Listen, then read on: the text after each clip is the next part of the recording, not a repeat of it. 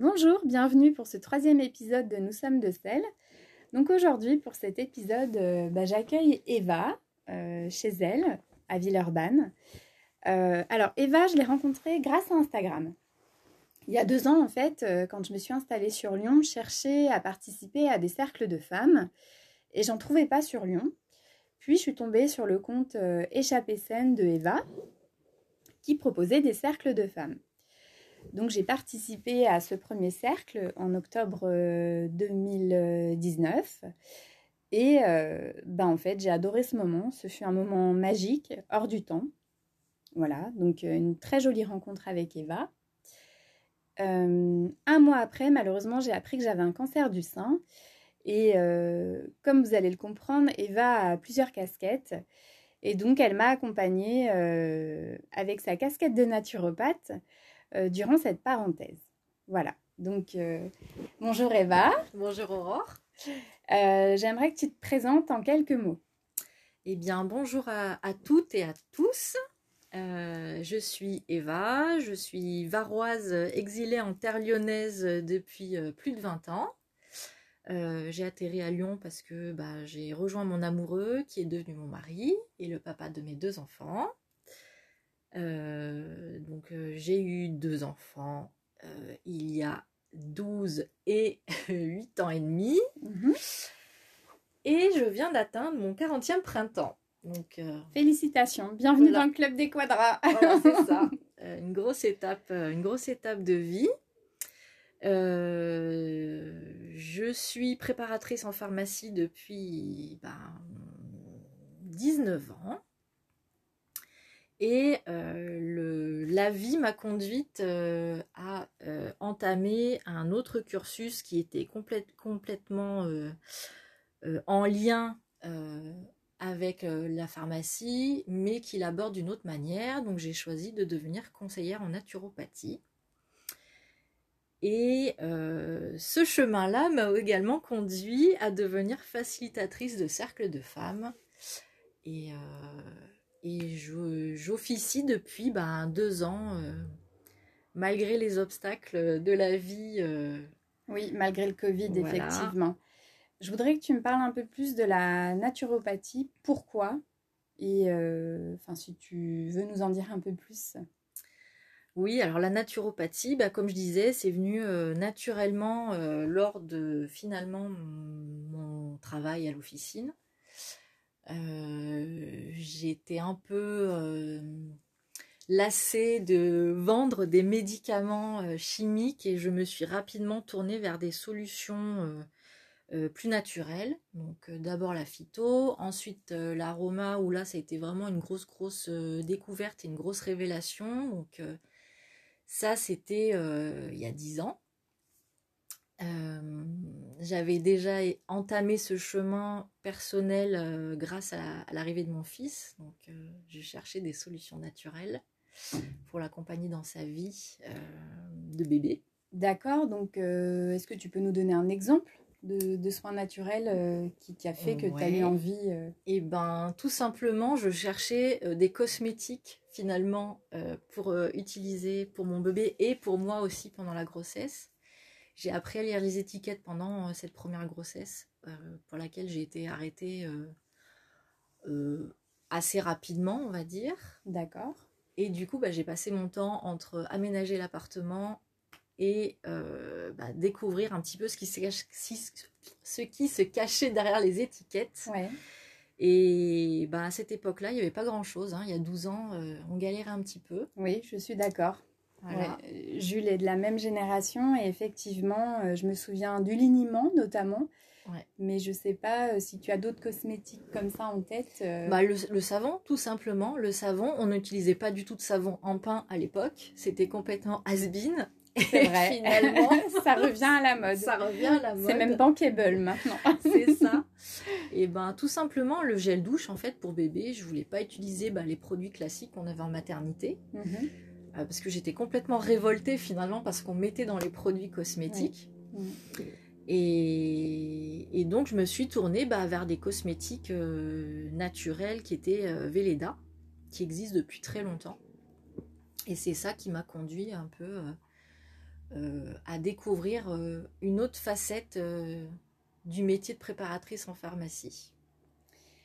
Par rapport à la naturopathie, donc tu dis que tu t'es formée. Euh, j'avoue que la première fois que tu, m'as dit qu'en plus d'être préparatrice en pharmacie, euh, tu faisais une formation de naturopathe et que tu étais mère de deux enfants, donc on sait très bien euh, que c'est pas toujours évident de tout gérer.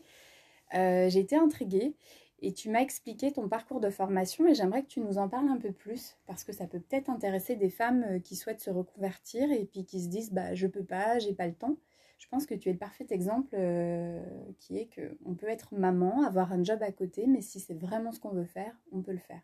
Donc j'aimerais que tu m'en parles un peu plus. Comment as, quelle formation tu as fait, de quelle manière, si tu veux bien? Alors, j'ai contacté euh, l'école ADNR Formation qui fait essentiellement du e-learning et j'ai choisi mon cursus en fonction de mes disponibilités. Dans cette école, on a la possibilité de passer plusieurs grades autour de la naturopathie. Euh, le grade de naturopathe, de praticien en naturopathie plus exactement, était euh, ponctué de stages de réflexologie, de massage, de choses comme ça. Et ben clairement, je ne pouvais pas me permettre des absences ni par rapport à mon travail, ni par rapport à ma vie de famille qui était organisée d'une telle manière que bah, j'étais indispensable finalement au bon déroulé du quotidien de toute la famille. Mhm. Et de ce fait, bah, j'ai choisi d'être conseillère en naturopathie, donc qui a exactement le même cursus que le praticien, mais qui ne fait aucune technique manuelle. Et du coup, bah, c'est que du e-learning. D'accord. Que l'on fait à son rythme. Euh, on valide euh, différentes matières, euh, différents modules au rythme que l'on veut. C'est ponctué de quiz que l'on passe à la maison. Donc finalement, cette école, elle est vraiment adaptée euh, aux mamans puisqu'elle a été créée par une maman qui avait quatre enfants. D'accord. Et qui est cette euh, fameuse maman? Alors, cette fameuse maman, femme, directrice est Alexandra Ataloziti. D'accord. Qui est aussi présidente du syndicat des, des métiers autour de la naturopathie. D'accord, je ne connaissais pas. C'est une, femme euh, inspirante. Mhm. Et euh, voilà, du coup, elle a su, euh, elle a su euh, venir en aide aux mamans qui, qui... pas que, il n'y a pas que des mamans hein, dans cette école, mais, mais voilà, du coup, elle a su trouver la solution pour les femmes qui étaient dans le même cas que moi. Je vois aussi, parce que je te suis quand même depuis deux ans, que tu continues de te former régulièrement. Est-ce que tu as une formation coup de cœur? Euh, alors ça, c'est une question, euh, une question un peu complexe. Euh, toutes les formations que je fais m'intéressent parce que je suis hyper curieuse mm-hmm. et qu'en naturo, il y a tellement de techniques différentes qui existent que c'est difficile de s'en contenter. Allez, t'en as moins une qui, qui te, fait vibrer quand même. vraiment qui me fait vibrer, c'est vraiment le mot. c'est une formation que je fais auprès d'une dame qui a été formée directement par le créateur euh, de cette méthode. Et euh, il s'agit en fait de, des élixirs des fleurs du bouche australien. Je m'en doutais parce que tu nous en as déjà parlé sur mmh. Échappée Saine. Et j'aimerais que ouais, tu, tu, nous fasses une petite parenthèse si tu veux bien. Donc euh, les fleurs du bouche australien, en fait, c'est le même principe que les fleurs de bac, mais adapté à la flore australienne. L'Australie est une terre euh, vraiment ancestrale qui est préservée dans son dans, dans, dans, sa, dans, sa, dans sa matière brute, dans, sa, dans son originalité. Mm-hmm. Et donc Ian White, le créateur, euh, s'est inspiré euh, des arborigènes qu'il a ah. côtoyés dans, son, dans son enfance. Donc c'est un peu le crocodile Dundee des fleurs, on va dire. Ça y est, j'ai la scène. J'adore la référence. Bah, il est blond, fin, les cheveux longs. Euh, voilà. Il a le chapeau de cow-boy. Je pense qu'il doit avoir le chapeau. Et des dents de croco aussi. Non, peut-être pas. Il, a, il doit avoir un collier de fleurs, je pense. Ah là là. Et, et cet homme a fait sa transmission euh, à Nadia Jacquemin, qui est la représentante officielle de l'enseignement de Ian White Et Nadia est une personne euh, solaire qui transmet avec passion son amour des fleurs. En fait, quand elle nous fait son, sa formation, elle nous emmène en voyage comme si on était dans le bush australien avec euh, Yann et elle. Et elle nous explique euh, où ça pousse, D'accord. voilà, co- comment c'est fait. Donc, chaque fleur a une technique des signatures, un peu comme en homéopathie, c'est le même principe. Mhm.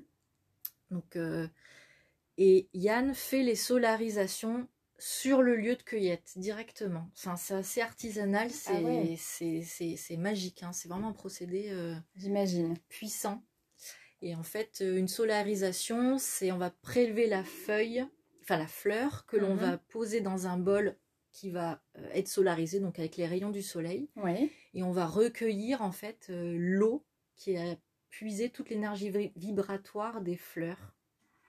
Mais il y a beaucoup d'eau Alors, dans, dans un bol, euh, je sais pas, il doit y avoir peut-être 5-6 litres, 7 litres, je Ok, sais pas. d'accord. Donc, une fois qu'il a fait sa vibration, il va prélever donc euh, un gros flacon qui Ouais. va après, euh, euh, euh, comment dire, euh, euh, rediluer dans plusieurs petits flacons. euh, D'accord. voilà, c'est des dilutions en fait de. Comme on le fait pour des huiles essentielles ou... Alors, non, parce que l'huile essentielle, euh, on la passe dans un alambic. Hmm, Il y a un procédé chimique qui se fait. Là, c'est vraiment, il y a une chimie qui se fait entre le soleil, l'eau. C'est une macération comme on ferait une tisane. D'accord. qu'on va pas chauffer l'eau, elle est chauffée naturellement par les rayons du soleil. J'avais pas compris. Ok, ben merci. Là, ça me parle effectivement. Donc, euh, je pourrais, euh, je pourrais te montrer euh, des photos justement que j'ai Oui. prises pendant les formations parce que c'est hyper euh, Ça intéressant. m'intéresse. Et c'est très beau de voir ces, ces fleurs dans les bols. Il y a quelque chose du, vraiment de l'ordre divin, je trouve, dans ce procédé. Ah oui, euh, j'imagine. J'imagine, ça doit être plein de couleurs, plein de. Ouais. Ça doit être très joli. plein de formes, plein de. Alors, tu nous as dit qu'en plus euh, d'être naturopathe, donc je te remercie euh, de nous avoir parlé de cette formation. Je savais qu'elle te faisait vibrer. Ah oui, j'adore. ouais. C'est c'est- Mm. c'est vraiment de la magie, quoi. Mm. C'est vraiment de la magie. Donc, merci d'avoir partagé ça avec moi. Euh, donc, tu as dit que tu étais naturopathe et je vais te laisser présenter euh, ton autre activité où, euh, bah, grâce à cette activité, on a fait connaissance. Je te laisse en parler. Alors, je suis facilitatrice de cercle de femmes. Alors, c'est un mot un peu étrange. Je suis là pour faciliter l'échange entre les femmes et poser un cadre dans lequel la parole sera déposée et hum, comme si c'était finalement un cocon. Oui, et cette parole ne sortira pas du cercle. Et en fait, euh, j'ai souhaité être euh, facilitatrice de cercle de femmes parce que j'avais moi-même ce besoin de me retrouver entre femmes. Et je voulais rencontrer des personnes qui étaient étrangères à mon cercle de, de vie, à mon cercle de, de relations qui finalement se cantonnaient à très peu de personnes. Mhm. Et j'avais ce besoin euh, de me connecter avec des femmes euh, qui allaient me nourrir. d'accord. Euh, chacune avec son histoire, chacune avec son vécu. Le fait que ce soit des personnes que l'on ne connaisse pas, il y a un lien encore plus fort qui se fait que quand on se choisit finalement au fil de l'eau. C'est vrai ce que tu dis. Mm. Et ça permet de, bah voilà, de tisser des liens avec des personnes qu'on n'aurait peut-être jamais rencontrées dans notre vie. Moi, je, à part mon travail, euh, je rencontrais peu de personnes finalement, prises dans le flot euh, euh, du quotidien. Alors, à part les mamans d'école, Mm. les clientes que je peux avoir à la pharmacie et mes collègues avec qui j'avais un lien très fort à cette époque-là, euh, finalement, on tournait vite, euh, on tournait vite euh, On voit toujours les mêmes personnes. on voit toujours les mêmes personnes et Mm. on se positionne pas toujours de manière authentique avec ces personnes-là. Parce qu'on peut pas se délivrer C'est vrai. comme on se délivre dans un cercle de femmes. Mm. Finalement, j'ai l'impression que les, les femmes que je côtoie dans le cercle me connaissent mieux que ce que moi je peux me connaître. C'est vrai, il y a vraiment quelque chose de fort. Enfin, moi, c'est ce que j'ai constaté. On en a fait deux en présentiel et, et un en Zoom euh, grâce euh, ou, à cause du Covid. Oui. Et effectivement, euh, comme tu dis, il y a une connexion qui se fait Mm. entre nous très naturellement. Beaucoup de bienveillance, cette fameuse sororité qui, qui, qui m'est chère. Et, et je suis assez d'accord avec toi aussi sur le fait que moi, c'est ce que j'ai ressenti, c'est que on se connaît pas et au final, on se connaît. Enfin, Ouais. c'est- On se reconnaît. on se reconnaît, encore mieux. On se reconnaît. C'est d'ailleurs exactement ce que j'ai euh, ressenti quand euh, je t'ai rencontré la première fois. Oui, oui, bah moi je crois que Je te oui, l'ai déjà dit. oui, c'est vrai. il y a d'autres personnes dans le cercle où, pareil, euh, Mm. il y a eu un attrait très fort en se disant, mais Mais c'est marrant, je la, je la reconnais, cette, cette, euh, cette âme-là, quoi. Oui, Il y a vraiment quelque chose pareil. Là, c'est un truc, euh, c'est de la magie, quoi. oui, c'est au-delà de, de ce qu'on peut. C'est c'est au- c'est au-delà de nous, en fait. Je suis d'accord. C'est ça. Alors, euh, ces cercles de femmes, donc euh, voilà, donc euh, Eva, comme j'ai dit, tu as plusieurs casquettes. Et moi, j'avais une petite question qui me tient à cœur parce que je l'aime bien. Quel héros ou héroïne de fiction, de dessin animé ou de livre aimais-tu plus jeune, même maintenant d'ailleurs? Et pourquoi? Alors cette question-là, j'avoue qu'elle m'a posé un peu problème parce que j'ai un peu du mal à me reconnecter à mon âme d'enfant. Je suis euh, Ah. un peu euh, trop dans le dans l'intellectualisation des choses il y a des parties de moi que j'ai tendance à vraiment oublier. Mhm. Et cette question-là, eh ben, c'est marrant parce qu'en y repensant, je me dis, mais en fait, tout était là déjà. Ah Ah, je veux en savoir plus. Donc, euh, alors, euh, il y a un truc euh, que, qui, qui, qui m'a interpellée. J'ai réfléchi longtemps et la première héroïne qui m'est venue, c'est pas une héroïne de mon enfance, c'est Mérida dans Rebelle. Donc, euh, ce film, enfin, ce dessin animé. Ah, mais c'est moi Voilà, déjà. Donc, euh, cette fille-là, je pense qu'effectivement, il y avait quelque chose d'écrit. Parce que elle te ressemble trait pour trait. Tu parles des cheveux? Je parle des cheveux. Et j'ai toujours été en admiration avec les femmes rousses aux cheveux frisés. Tout ce que je ne suis pas. Mhm. Et pour moi, c'était des femmes euh, qui incarnaient justement euh, la différence, mais euh, pleinement. Oui. Et qui incarnaient leur, leur puissance. Mhm. Et cette héroïne-là, ben, je l'ai rencontrée, euh, je sais pas, j'étais déjà adulte en fait. Hein, Oui. Euh, je sais pas, il a peut-être 15 ans ce, ce film. Ah oui, je crois. hein. Mhm. minimum, Facile, quoi. ouais. Mhm. Et rebelle, finalement, pour moi, euh, elle incarne euh, la femme moderne, Ouais. euh, celle qui dit fuck, en fait, Voilà. au patriarcat. Et Ça qui, nous euh, parle bien, ouais. Ça nous parle bien. Et euh, qui a un rapport fort avec la nature aussi, Oui. avec les esprits Mhm. de la nature. Mhm. Et voilà, physiquement, clairement, il y a un truc qui se passait. Et euh, quand ma fille est née, j'ai trouvé que au niveau du caractère, elle se ressemblait beaucoup et ça m'a conforté dans mon idée qu'il y avait une piste à suivre Oui. dans ce sens. Ah, c'est sûr que ta fille, elle a ce côté très intrépide, très euh, Mm. déterminé.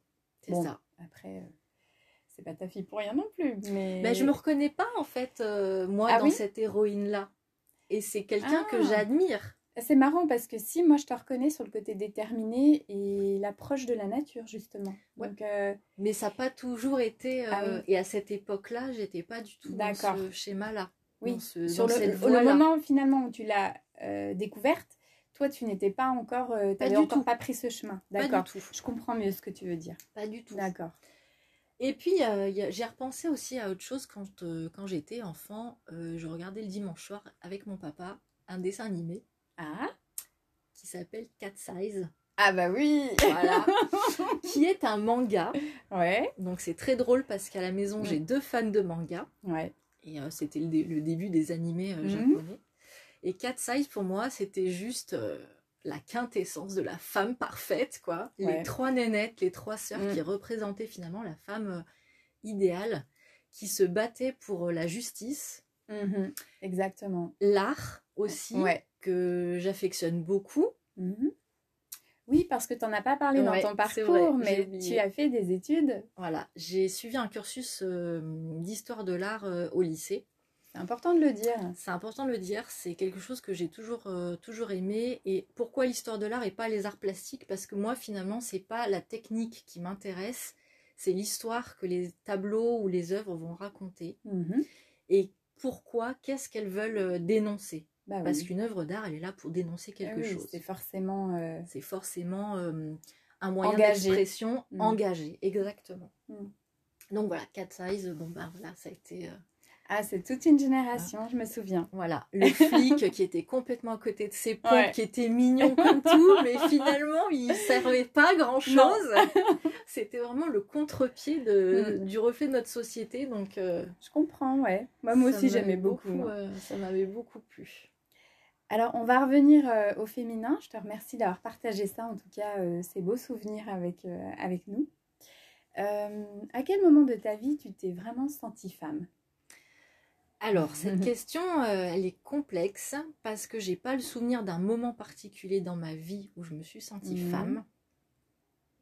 Euh, je me suis rarement, enfin, je me suis jamais posé la question parce que pour moi, euh, j'étais une femme, mais finalement, je n'avais pas l'attitude d'une femme. Mhm.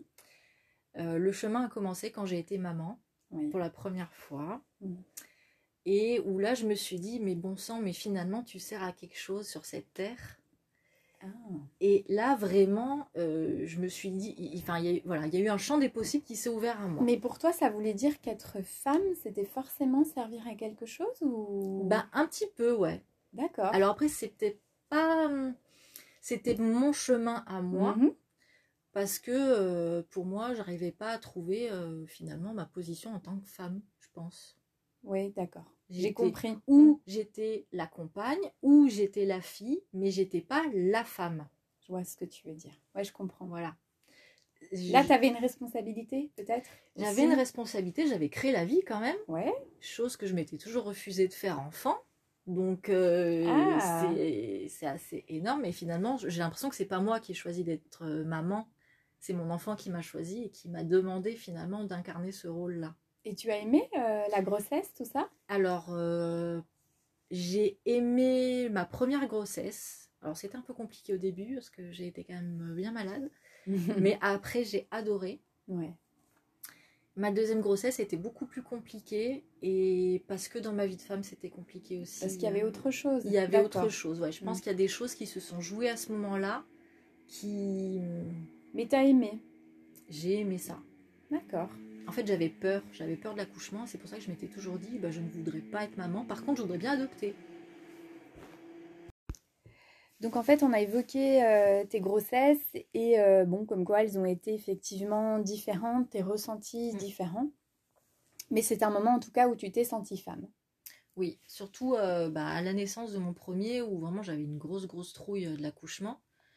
J'avais peur de souffrir et finalement, euh, le corps, il est quand même bien foutu. Ouais. Euh, j'avais refusé la péridurale parce que j'avais plus peur de la péridurale que de l'accouchement. T'as fait sans péri? J'ai fait sans péri. Oh là là.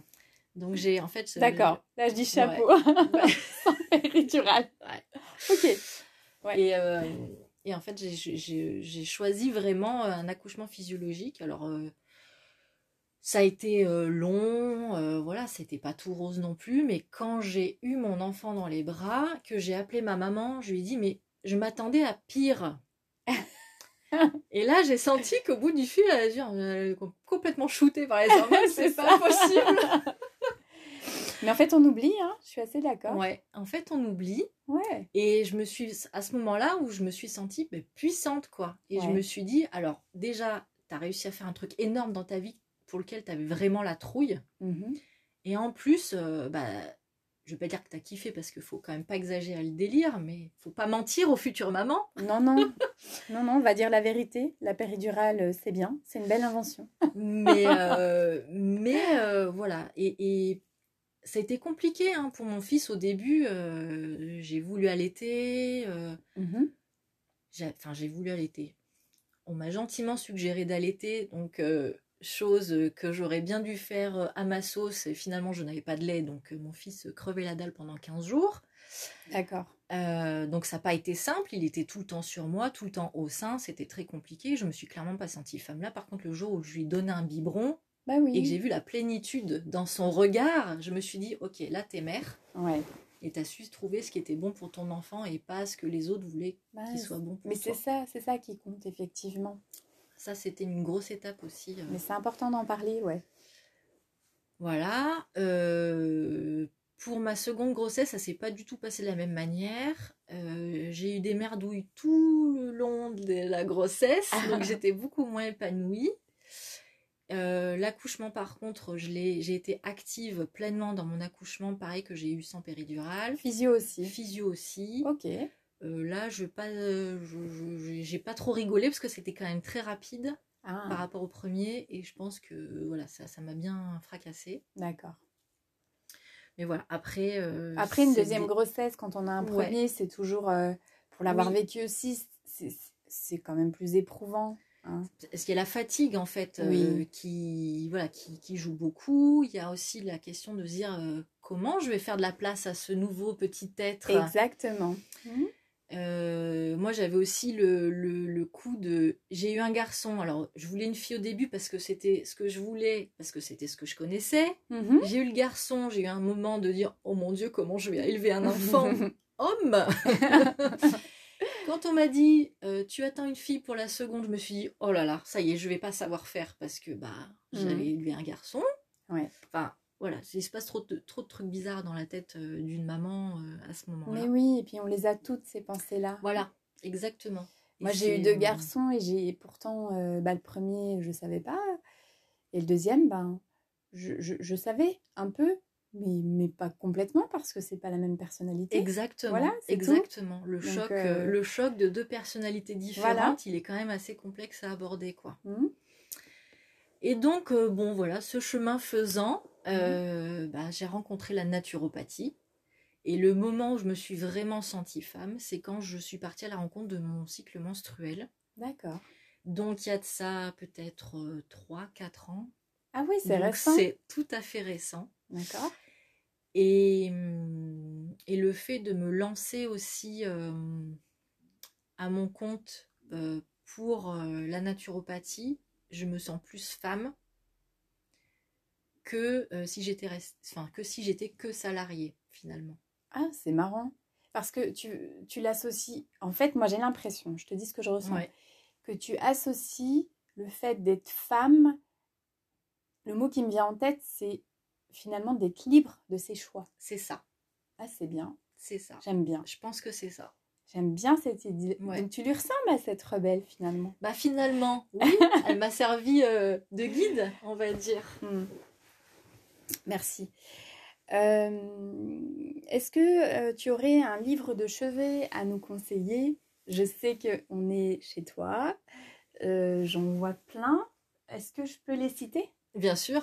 Je vois notamment La puissance du féminin de Camille Space, La femme tambour de Laine Redmond, Sortir des bois d'Odile Chabriac, Âme de sorcière, toujours d'Odile Chabriac, Le féminin sacré, enfin, je vois aussi Foufoune cosmique qui me fait beaucoup rire, Ouais. de Mallory euh, ça dit Malmaison, ouais. Malmaison.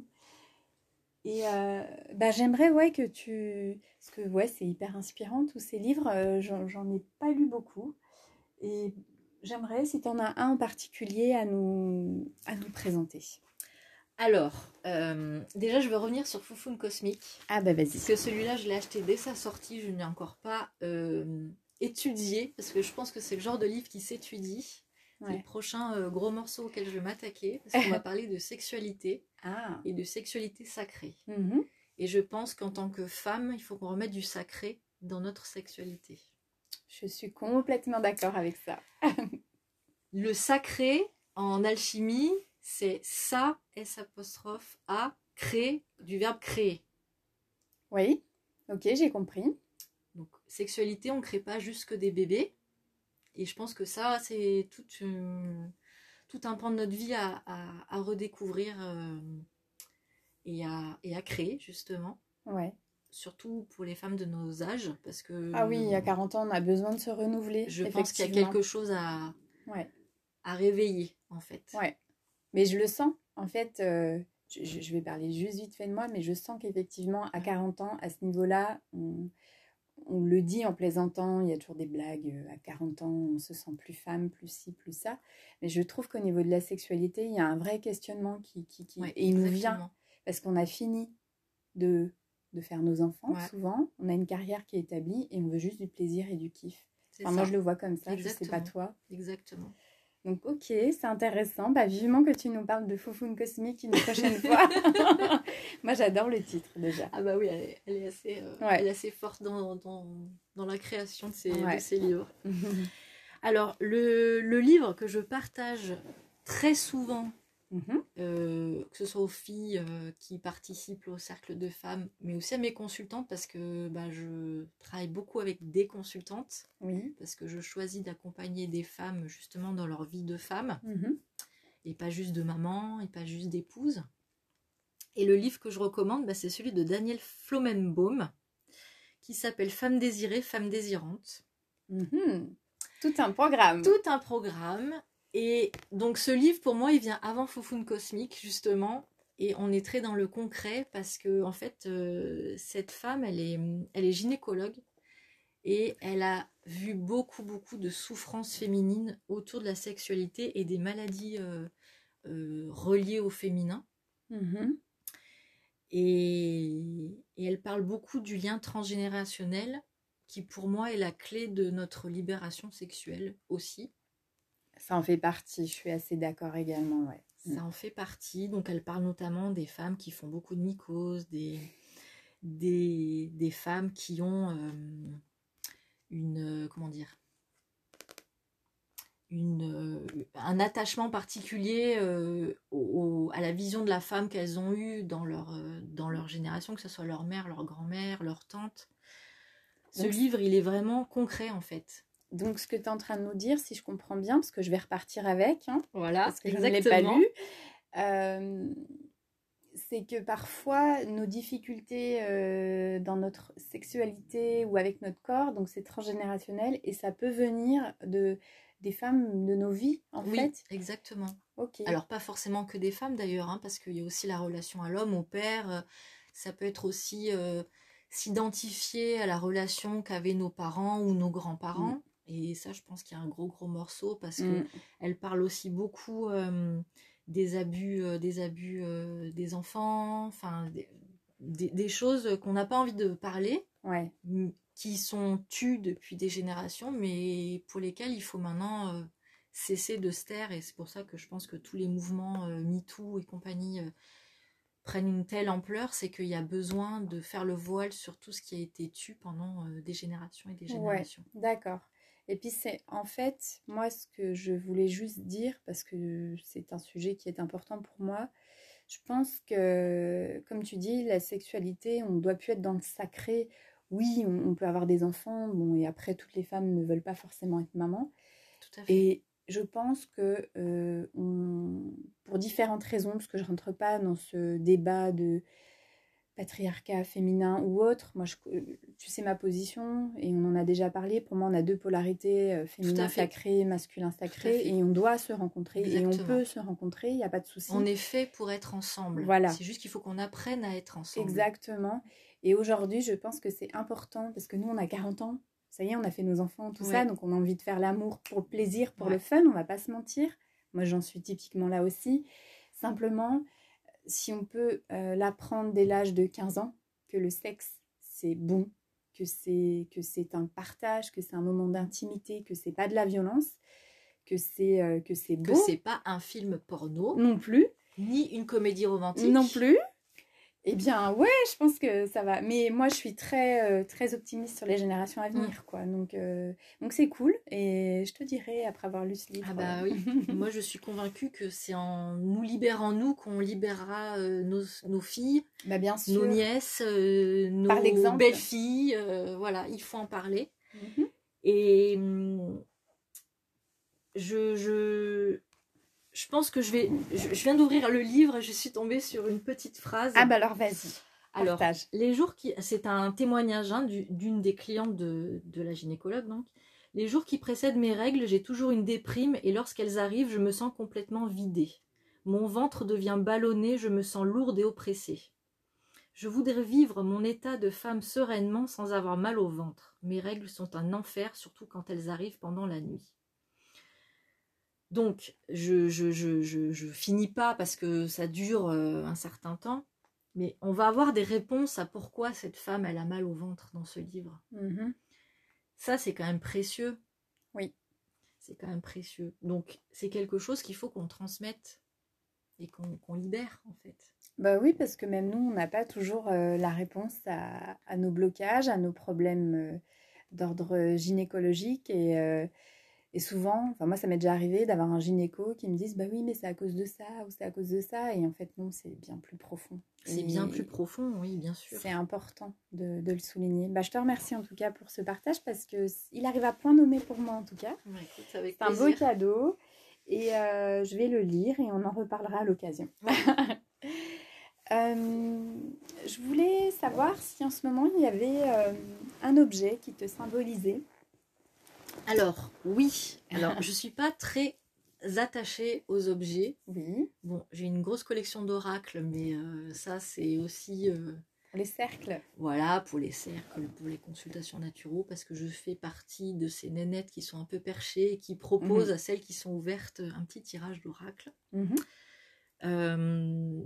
l'objet qui en ce moment qui me suit, c'est une bague que je me suis achetée il y a 15 jours. Je, l'ai dans la main, ouais. Qui m'a appelée. Tu l'as acheté euh, Je l'ai acheté quand j'étais avec toi en train de papoter sur Instagram. C'est vrai? Oui. Ah, c'est marrant. Et cette bague-là, en fait, euh, elle est arrivée dans ma vie euh, alors que je commence un cycle de travail d'introspection avec les 13 mères originelles. D'accord. qui est un livre, alors qui n'est pas qu'un livre, mais qui est un livre écrit par Jamie Sams, qui est une, un partage d'enseignements autour de la femme et de la roue médecine, donc autour d'archétypes de femmes. Je fonctionne beaucoup avec les archétypes, je suis une fan de mythologie par exemple. Mhm. Et cette bague, en fait, elle représente euh, un serpent. D'accord. Alors, ce n'est pas du tout un animal qui me parle. Mhm. Je n'ai aucune affection pour les serpents. Mais quand je l'ai vue, bah, elle m'a fait penser, euh, elle m'a fait penser bah, à la nature, ouais. À quelque chose de constant finalement, parce que les serpents ils sont toujours sur terre, ils bah sont toujours présents. Et elle m'a aussi fait penser, euh, parce qu'en fait, la première mère que, que j'étudie, elle s'appelle celle qui parle à ses proches et celle qui parle à la nature. Mm-hmm. Donc pour moi, le serpent, euh, c'est ça, c'est la communication entre, mm. entre, les plus, entre les mondes en fait. Ouais. Et le serpent, il représente aussi l'Égypte. Oui. Et j'ai grosse, euh, une grosse attirance pour Isis, la déesse Isis, donc qui était égyptienne. et euh, tous ces enseignements, ce qu'elle représente, euh, la féminité, la mère, la puissance, mm. on en revient toujours à la même chose. Et donc voilà, cette bague, ben, finalement, bah, elle est très jolie, finalement, elle est lourde de sens. Elle est lourde de sens, et, euh, exactement. Et voilà, elle est là pour me rappeler euh, ma spiritualité au quotidien. Bah écoute, euh, merci également pour ce partage. J'aurais souhaité que tu, si tu avais une petite citation, un mantra qui te parle et que tu aimerais partager avec nous. Alors cette phrase, euh, je l'ai beaucoup vue sur les réseaux sociaux euh, circuler il y a quelque temps et c'est que très récemment que j'ai compris qu'elle faisait partie de ma vie. Mhm. C'est une citation, alors je ne veux pas dire de bêtises, c'est Apollinaire. Il est grand temps de rallumer les étoiles. Ah ouais. Voilà. Alors déjà moi elle me parle beaucoup parce que j'ai une fascination pour les étoiles, la lune, le soleil, enfin voilà les astres, tout ça, mhm. ça me parle beaucoup. Mhm. Et c'est, elle est là pour nous rappeler qu'il faut remettre, euh, il faut remettre euh, du brillant, du bling bling, euh, du rêve dans nos vies. Eh oui. Et que rallumer les étoiles, c'est aussi rallumer son âme et mhm. savoir trouver son chemin en suivant sa bonne étoile. C'est tellement beau ce que tu nous dis. et enfin, je sais que je sais que tu chantes très bien. Je sais que non. C'est faux. Mince, j'ai pas réussi. Bon, tant pis.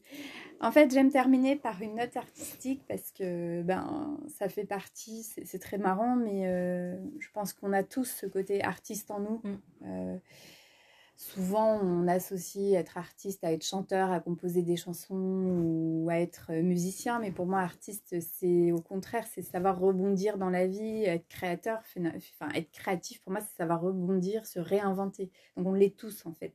Sauf que certaines personnes n'ont encore pas trouvé leur euh, leur, euh, voix. Un terme qui est peut-être trop galvaudé, qui trouve. connote beaucoup de choses. Oui. Euh, voilà l'intelligentsia euh, étrangère à nous. Alors que pas du tout. Nous sommes tous créateurs. Ouais, je pense qu'on l'est mm. tous.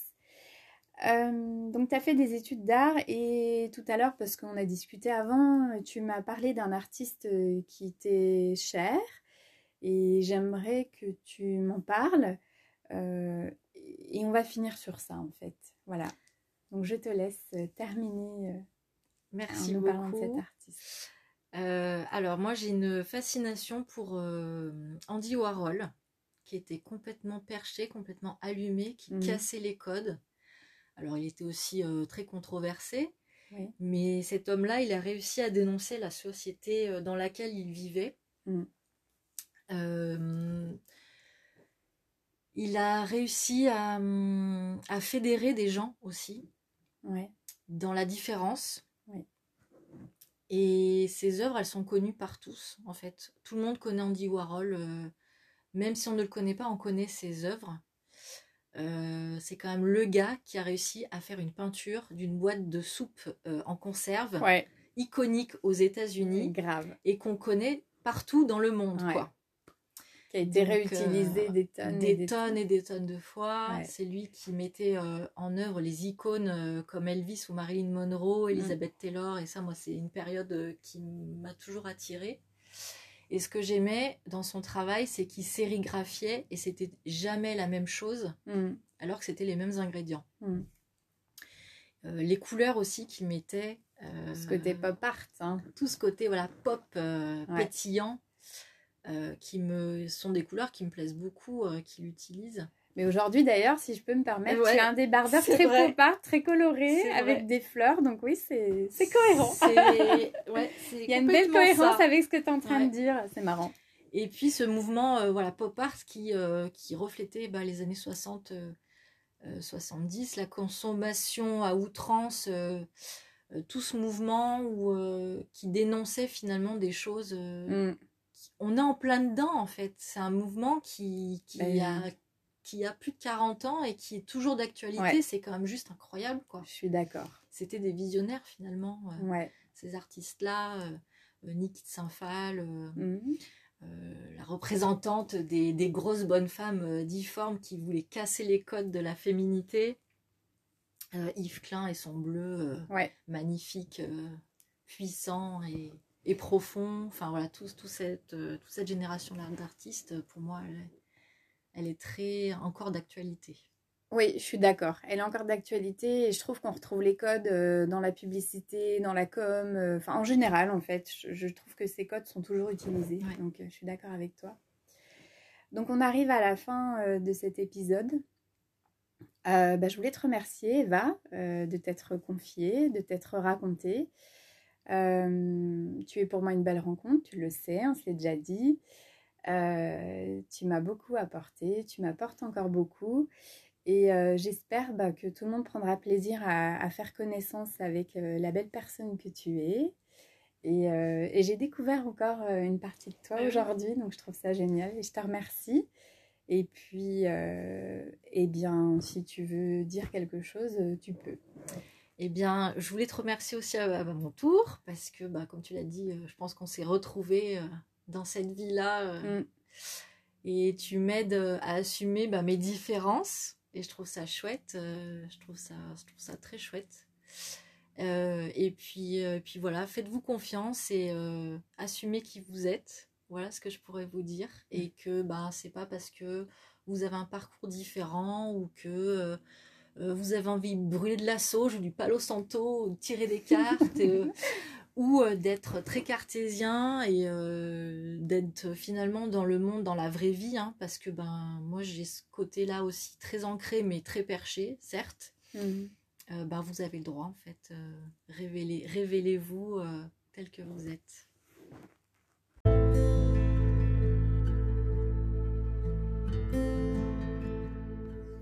Eh bien, c'était Eva pour mon troisième épisode de Nous sommes de sel. Euh, j'espère que cet épisode vous a plu. N'hésitez pas à me laisser un commentaire. Et je vous dis à très bientôt pour un nouvel épisode de Nous sommes de sel.